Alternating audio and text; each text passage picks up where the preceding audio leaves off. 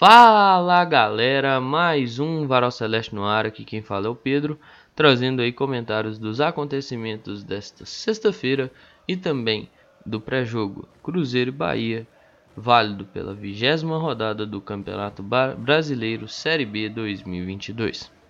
Bom, Pablo Siles foi entrevistado da vez, né? Aquela entrevista protocolar de quem chega, de quem é novo e tudo mais né, apresentando sobre suas características, falando da sua passagem no Vitória, um pouco sobre passagem no Atlético Paranaense, no Danúbio. Assim, eu sou bem, bem sincero, eu não lembro muito dele no Vitória. Não, não me, já tentei puxar pela memória e tudo mais, não lembro. Atlético Paranaense menos ainda. Então, é o famoso esperar botar a camisa, entrar em campo e jogar. Aí uns 5, 6 jogos aquela média que eu sempre faço aqui para poder começar a falar alguma coisa, viu? Assim vale para o Bruno, assim vale para o Cipriano, assim vale para o Siles, para o é, pro próprio Stênio, pro, pro Luiz Felipe também. Não tem jeito de eu falar algo, velho. Bater numa tecla que, por exemplo, não faz o menor sentido. Ah, pô, o cara é ruim. Pera aí, gente, vamos ter calma. Vamos ter paciência. Vamos olhar e falar assim: hum, será que é mesmo? Será que não foi uma partida ruim ou, ou às vezes um dia que não estava ali muito bem protegido? Então vamos ter paciência. Isso vale para todo mundo, beleza? Diz que tem bom remate de fora da área e pensa em jogar pro grupo. Bom que ele conhece o Pessolano, né? Parece que ele enfrentou o Pessolano enquanto esteve no Uruguai. Então vamos ver como se encaixa aí no grupo. Ítalo, goleiro do Sub-17, renovou o contrato com o Cruzeiro por três temporadas. Diz que é um bom, bom talento, né? Então vamos ver, né? Vamos ter paciência com o menino. Expectativa se tem, claro. Quando se fala que é um bom talento, você começa observar o que o pessoal que acompanha a base fala, você vai criando uma expectativa. Isso é natural, né? Então vamos aguardar, vamos ter paciência. Não adianta, por, não adianta querer que vire rápido demais, que as coisas não funcionam assim, beleza? E eu acho engraçado, mudando de assunto, né? Mudando completamente de assunto, que é o seguinte: diz que o Pessolano lidera a lista de cartões junto com Abel Ferreira, né? Engraçado, são dois técnicos estrangeiros. Mas vamos lá. É, e caras que, de, que vivem muito jogo e tudo mais. Só que assim, isso, isso eu acho que eu vi, acho que foi até o Felipe Drummond, Felipe Drummond Neto, que tava falando isso no Twitter, e eu concordo um pouco essas intempestividades do Pessolano, até do próprio Abel, mas é que eu tô falando do, do Pessolano que é o técnico do Cruzeiro, eu não vou ficar falando do técnico do Palmeiras. Escondem e mascaram demais os erros grotescos que a arbitragem comete. Porque a mídia, de certo modo, faz um trabalho meio dá uma livrada na cara do árbitro e só fala da intempestividade do do treinador. Só falo quando o treinador é rude, grosseiro, quanto o treinador poderia ter evitado determinada situação, quando o treinador não pode fazer aquilo, mas só se for estrangeiro, viu? Se for nacional, eles dão até risada, viu? Eu nunca me esqueço um dia que eu escutei um comentarista falando se o Mano Menezes era treinador do Cruzeiro ainda.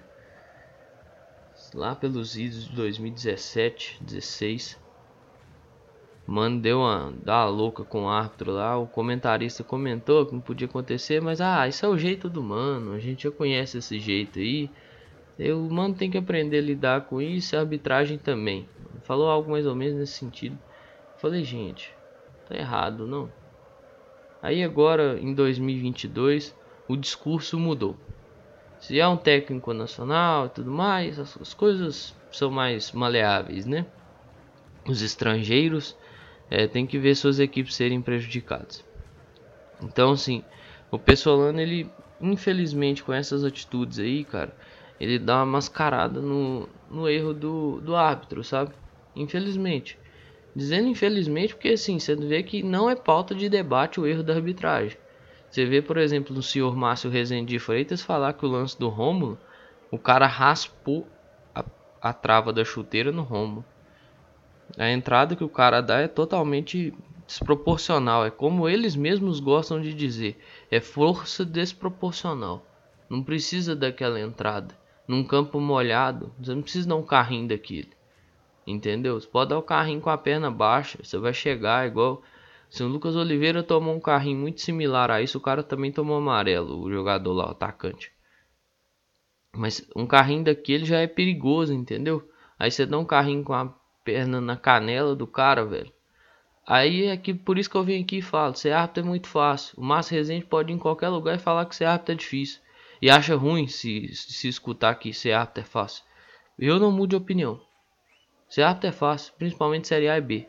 E daqui a pouco eu vou explicar o porquê que eu acho que ser árbitro é fácil. É, passando para G4 e tudo mais, G4 no mundo tem 7 rodadas, né? E é impressionante que o G4 sozinho, cada time ali do G4 tem mais de 60% de chance de acesso. Ou seja, claro, vão se enfrentar aí, né? Cruzeiro enfrenta o Bahia agora na abertura do turno. É, Cruzeiro enfrenta o o Grêmio na sexta rodada do turno, desse retorno, né? Enfrenta o Vasco na décima segunda. Mas eles se enfrentam, acho que Grêmio e Vasco se enfrentam acho pela quarta rodada. Sei que Grêmio e Vasco é antes de, de Grêmio e Cruzeiro. E Vasco e Bahia é mais pra frente também, acho que é junto, é na sétima rodada. O Grêmio enfrenta o Bahia lá na 15 rodada, se eu não estou muito enganado. Então, sim, claro que esses times vão se enfrentar e eles vão, né, ver quem fica com a vitória ou se tiram pontos mutuamente, que é a questão do empate. Mas se trabalharem direitinho aí, tá basicamente consolidado quem sobe, né? São esses quatro times. Mas é aquela, são 20 rodadas e volto a dizer, vai ter time que vai tentar fazer ou 20, 19 rodadas. É porque eu vou repetir a fala do último episódio. Aí eu tava com 20 na cabeça, não sei porquê. São 19 rodadas, é capaz que lá eu falei 20 também. São 19 rodadas em que os times que não jogaram bola alguma, por exemplo, vou citar aqui, por exemplo, Vila Nova, vão tentar jogar. E às vezes até menos rodadas, umas 17, 16, 15 rodadas. Aí vai tentar fazer o que não fez num campeonato inteiro.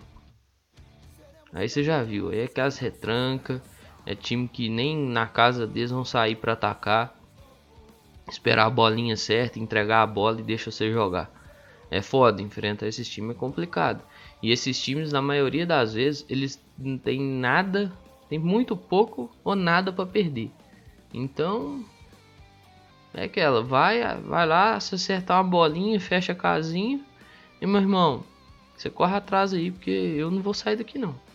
É basicamente assim que vai virar alguns jogos do campeonato.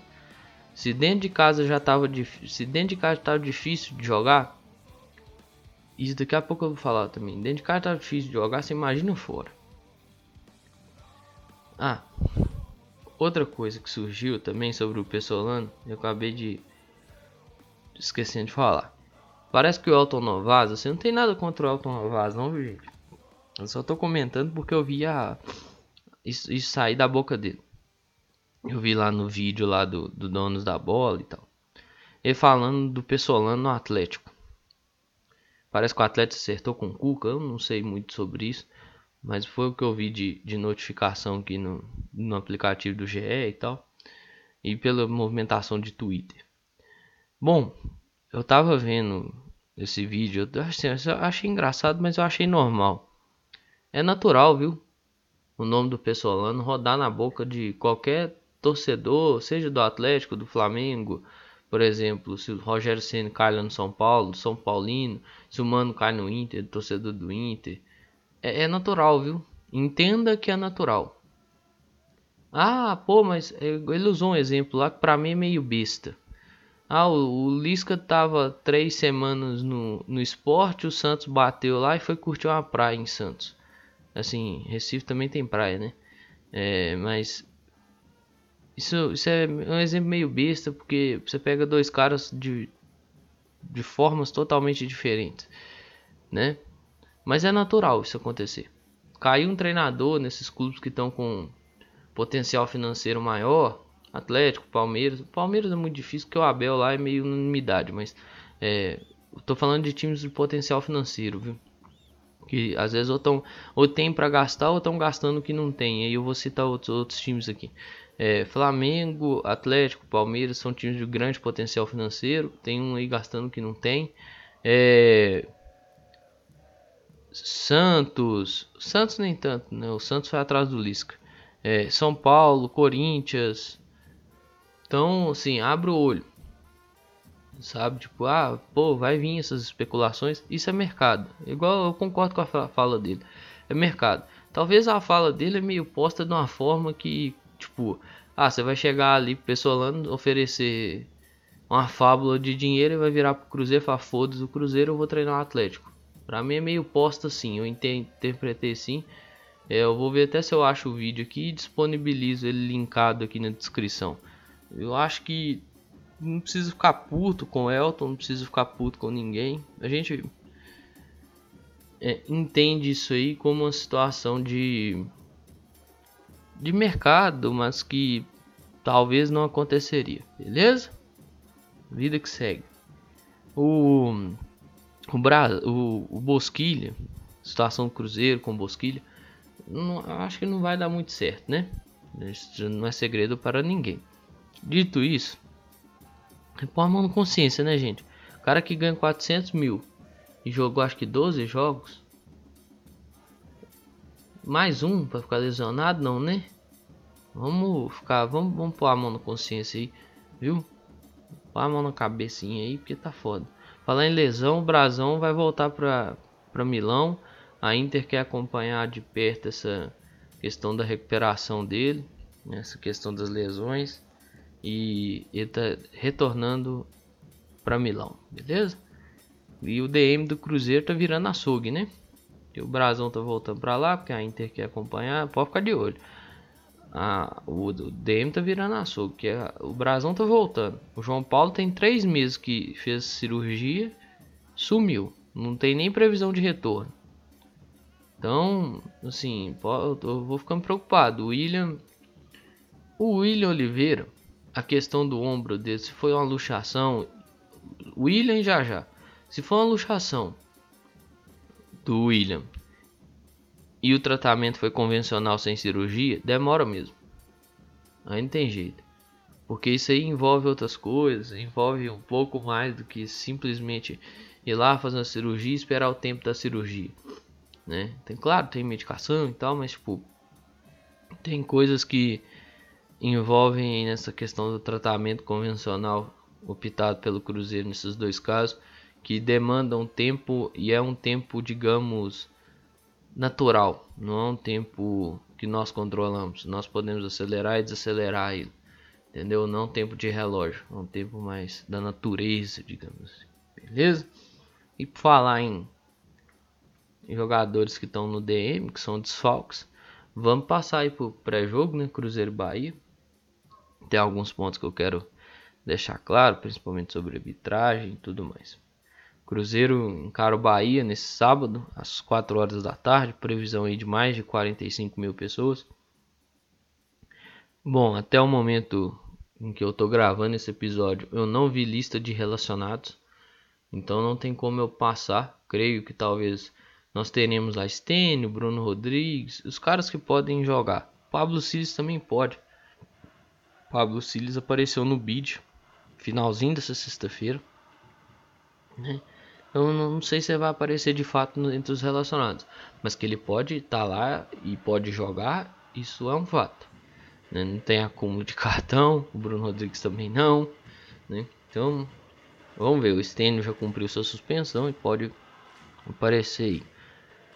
Desfalques eu já citei. Tem jogador que vai entrar pendurado, igual Rafael Cabral, por exemplo. É, então, mas eu acho que é bem isso assim. No mais, esses são esses os desfalques, né? O Oliveira, já já. Não tem um desfalque assim que você olha e você fala. É, tomou terceiro cartão amarelo tal. Não, não, não, me lembro de ninguém. Tem retornos, né? Giovanni Jesus, é, Zé Ivaldo, que estavam suspensos contra o CSA, vão retornar. E aí eu acho que o Cruzeiro deve utilizar um time mais próximo daquele que é o time ideal, né? O próximo do time titular até, por causa dessas questões desses retornos e da questão de ter poupado na quarta-feira. Beleza? Eu tenho minhas preocupações, eu acho que assim, igual, você já assistiu alguns jogos do Bahia, é um time encaixado, tem que ver até onde é, a ausência do Patrick de Luca vai atrapalhar eles, né? Mas é um time encaixado e, por exemplo, uma das preocupações e eu acho que aí o Cruzeiro vai ter uma dificuldade muito grande, principalmente com aquela questão da linha de marcação da defesa, que fica um pouco mais adiantada. Né? Isso está propiciando algumas bolas nas costas dos zagueiros. E o Cruzeiro tem passado aperto com isso. É um dos pontos que eu tenho para destacar assim, de preocupação é o Matheus Davó. Além da questão do ataque rápido que o Bahia tem, mas o Davó ele é bem preocupante. Tem que lembrar que o Davó entra naquele jogo lá do turno, da ida, né? Lá do, do primeira rodada do campeonato, primeira rodada geral. E ele muda muito a cara do Bahia. Inclusive é, de, é dele o passe pro primeiro gol do jogo do, do Jacaré, né? Ele ataca as costas, ataca as, a, o espaço vazio deixado pelo Romo e consegue fazer esse cruzamento. Então, e aí é um cara rápido. Isso me causa preocupação. Porque se ele consegue ter espaço para receber essa bola, para arrancar, ele vai deixar o zagueiro para trás. E não é só ele não, tem o Raí, tem muitos atletas ali, mas eu estou destacando ele porque foi um cara assim que nos jogos do Bahia que eu assisti me chamou bastante atenção. E me causou, assim, eu fiquei pensando, pô, velho, é, é complicado esse, esse jogador aí para segurar vai ser complicado. E tem um ponto que eu estava destacando antes, que eu vou, voltar a destacar ele agora, que é a dificuldade dos jogos do retorno, né? Assim, todo time vai ter que correr atrás. Né? Aqueles que estão dentro do G4, eu falei que são os quatro times, cada um tem seus 60% de chance de subir. Eles têm que confirmar essa porcentagem. Aqueles que estão perseguindo esses times têm que dar um jeito de perseguir esses times e chegar. E aqueles que estão lutando para escapar do rebaixamento também tem que pontuar. Ou seja, todo mundo tem que pontuar nessa, nessa seara aí. Eu vejo o povo falando assim: ah, o Cruzeiro já subiu, o Cruzeiro já subiu. Não compra esse discurso. Principalmente quando ele vem de rival. Não compra esse discurso. Quando ele vem de um cara do seu. Torce pro mesmo time que você, você até entende. Porque o cara tá né, no embalo e tudo mais. Aí a gente entende. Mas quando vem do rival, não compra. Porque se der errado lá na frente, ele só vai te zoar. Ele só vai encher seu saco. Se você não comprar esse discurso, eu virar pra ele e falar assim: ó, você que falou que subiu, eu não tava falando isso hora nenhuma. Beleza? Então, para confirmar esse, essas porcentagens, esses times vão ter que ganhar, né? Esses times vão ter que fazer por onde. E assim, jogar fora de casa tá difícil. Você vai ver o quão difícil vai ser jogar em casa. Você vai ver o quão complicado vai ser jogar em casa. Se tava já complicado no turno, você vai ver nesse retorno. Vai ser bem complicado. E assim, então os times estão, né, o Grêmio está na crescente, o Bahia não vem conseguindo bons resultados dentro de casa, mas fora de casa o Bahia consegue bons resultados. Isso também preocupa, viu? É, o time do Cruzeiro, por exemplo, não vence fora de casa já tem, um, já tem 45 dias. Se eu não estou muito enganado, quase 50. Eu acho que a última vitória foi contra o Operário, no dia 3 de junho. Tem 50 dias que o Cruzeiro não ganha fora de casa. Isso é preocupante, né? Tem que ver essa questão aí também. Então, assim, tem que fazer uma campanha boa dentro de casa? Tem. Com o que tem para fazer dentro de casa consegue subir? Consegue. Mas tem, que mas tem que ter consciência, torcedor, de que os jogos dentro de casa vão ser extremamente difíceis e os jogos fora de casa vão ser ainda mais complicados. Porque tem a questão também da arbitragem. Quem vai apitar o jogo é o Luiz Flávio Oliveira. Me preocupa, vem de péssimas arbitragens. E quem estará na cabine do VAR é o senhor Rafael Trace. Eu costumo chamar ele de Rafael Traste, que não presta. É horrível, é patético, é medonho. É horrendo. Eu nunca vi um cara tão ruim. Ele era ruim em campo e é ruim no VAR. E é ruim no VAR. Pode pesquisar aí. Pode pesquisar o histórico do cidadão. Eu já eu vou eu deixei até uma imagem no no Twitter com o histórico dele. Em alguma das respostas que eu dei, eu não sei se foi pro Samuel Venâncio, foi um pessoal aí. O último jogo de VAR que ele fez foi Ponte Preta 1, Náutico 0. Mas o último jogo antes desse, dessa partida foi Internacional 2, Botafogo 3 no dia 19 de junho. Um jogo que ele marcou, que ele inventou um pênalti. Ele inventou um. O jogo virou uma bagunça. Ele e o Sávio Pereira Sampaio, o jogo virou uma bagunça. O jogo virou uma bagunça. O Sávio acertou a decisão, não tinha sido pênalti. Ele chamou o Sávio Pereira Sampaio para revisão e fez o Sávio errar a decisão. O jogo virou uma bagunça. O jogo virou uma bagunça. O Botafogo ganhou aquele jogo e ele ficou um mês afastado de qualquer, de qualquer, de qualquer, de qualquer competição chancelada pela CBF. Ele até participou do VAR na Comebol, mas isso não é CBF, né, gente? Isso aí é Comebol e tal, Libertadores. Pela CBF, ele ficou um mês afastado. Voltou essa semana no jogo Ponte Preta versus Náutico. Vamos ver o que, que ele vai fazer. Abre o olho, a arbitragem vai aprontar. Pode ter certeza. Parece que os clubes foram chamados lá para conversar, né, os 40 clubes e tudo mais, representante de 40 clubes, mais a comissão de arbitragem. Vamos ver o que, que sai disso aí. E eu acho que não vai sair nada de útil e nada com nada, beleza? Para o Cruzeiro, é, nós sabemos que esse ponto que eu acabei de citar é um fator que vai dificultar muitas coisas, mas é necessário empilhar pontos e tornar a vida um pouco mais simples nesse retorno, beleza? Mais tudo que eu tinha para falar sobre o Cruzeiro e sobre o jogo eu falei. Tem aqueles dois recadinhos importantes: utilização de máscara, tampando nariz e boca e vacina no braço. Esses dois fazem parte de um importante conjunto de proteção. No mais é isso aí, pessoal. Um grande abraço a todas e todos. Eu espero que vocês fiquem bem. Se cuidem, cuidem de vocês e cuidem de seus próximos. Valeu! Falou!